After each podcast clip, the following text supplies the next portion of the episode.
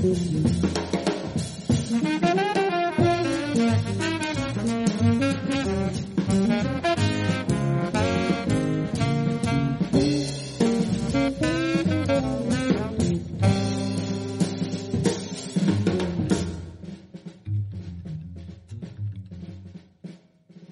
pues muy buenas tardes a todos. Eh, vamos a dar comienzo enseguida a la penúltima sesión del día, pero me gustaría dedicar un minuto a, daros las gracias a todos los que habéis venido aquí. Eh, creo que hablo en, nombre de todos mis compañeros cuando digo que eh, lo que está pasando hoy aquí supera con creces las expectativas que teníamos allí por agosto, cuando estábamos en Alemania en el programa de formación de coordinadores locales y empezábamos a planear esto.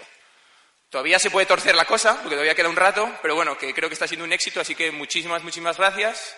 Esperemos que lo estéis disfrutando tanto como nosotros y que, y que todo el esfuerzo organizativo haya merecido la pena.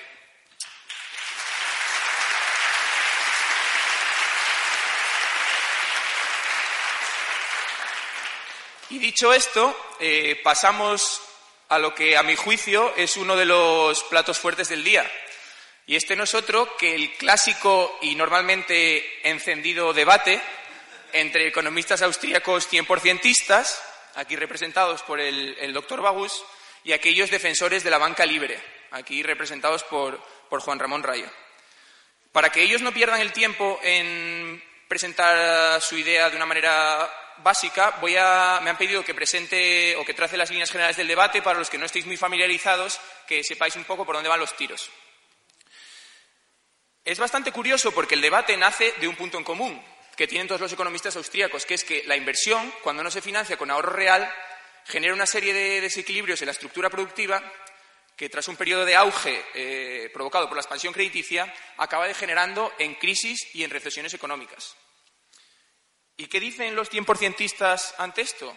Pues bien, para ellos, la única solución posible a este problema la única forma de mantener un sistema bancario estable y, acorde a los principios del libre mercado es establecer un coeficiente de caja del 100% sobre los depósitos a la vista y equivalentes. ¿Qué quiere decir esto? Pues que todo el dinero que los depositantes dejan en el banco y al que tienen acceso de forma instantánea, ya sea mediante tarjetas de débito yendo al cajero a sacarlo, tiene que mantenerse en el banco y no ser prestado a terceros. Por otra parte, eh, eh, los, defensores de la banca libre, también conocidos como los teóricos de la liquidez, eh, creen que el problema es un poco distinto y ellos ponen el foco, creen que el verdadero causante del ciclo es el, el descalce en plazo y riesgo, que es algo que siempre resalta Juan Ramón, entre el ahorro y la inversión. ¿Y qué proponen ante esto? Pues bien, ellos creen que con una banca libre sin banco central, la propia competencia empresarial entre instituciones actuaría como mecanismo disciplinador y estas eh, entidades no, no, harían los desmanes eh, a los que nos tienen eh, acostumbrados, se comportarían de una forma más segura, casarían sus activos y sus pasivos tanto en plazo y riesgo de nuevo y esto pues generaría pues mucha estabilidad o más estabilidad que la que tenemos ahora y, no generaría ciclo.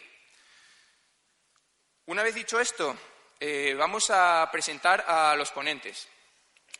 Por un lado, eh, tenemos al, profesor Bagus. eh, profesor Bagus estudió en la Universidad de Münster, en, Alemania, y al contrario que sus compatriotas que vienen a España de Erasmus a, disfrutar del tiempo libre y, de la dieta mediterránea, él vino a estudiar con el que luego fue su maestro y su mentor, que fue Jesús Huerta de Soto.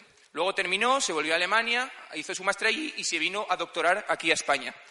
Eh, su tesis es eh, sobre la deflación, que es una de sus líneas de investigación más importantes. Todo el mundo dice que es una, tesis brillantísima. Y cuando la presentó, solo un año después de terminar el máster, eh, empezó a ser profesor de la Universidad Rey Juan Carlos. Sus alumnos dicen de él que es un economista y un profesor brillantísimo. De hecho, cuentan que cuando empezó a dar clase, y todavía no dominaba el español, se enfadaba mucho consigo mismo porque no era capaz de expresar todas las ideas y todas las cosas que quería enseñar a sus alumnos. Eh, Philippe Agus eh, es eh, también escritor, ha escrito eh, un libro que se conoce, que uno de sus libros es Deep Freeze, Iceland's Economic Collapse, que escribió con David Howden, y el más famoso de todos, que muchos habréis oído hablar de él, que se llama The Tragedy of the Euro, ya ha sido traducido a más de 10 idiomas, y tal ha sido su éxito que algunos, eh, algunas personas del Mises Institute lo comparan con el famoso libro de Rothbard o eh, obra de Rothbard, The Case Against the Fed. Eh, y de hecho, Philip dice que su intención inicial era titular así el libro, si no me equivoco. De ECB, exacto. Él era el equivalente, pero con el Banco Central Europeo, si no me equivoco. Eh, Felipe Bagus ha sido visiting professor en muchísimas universidades, es uno de los scholars del eh, Mises eh, más jóvenes y participa pues, siempre como lecturer en su universidad eh, de verano. Hasta tal punto es su fama en Estados Unidos que se llegó a rumorear que podría entrar en el equipo económico de Ron Paul cuando se presentó a las elecciones y el propio presidente del Mises, eh, Jeff Deist, dice de él que es la gran estrella de la nueva generación de economistas austríacos.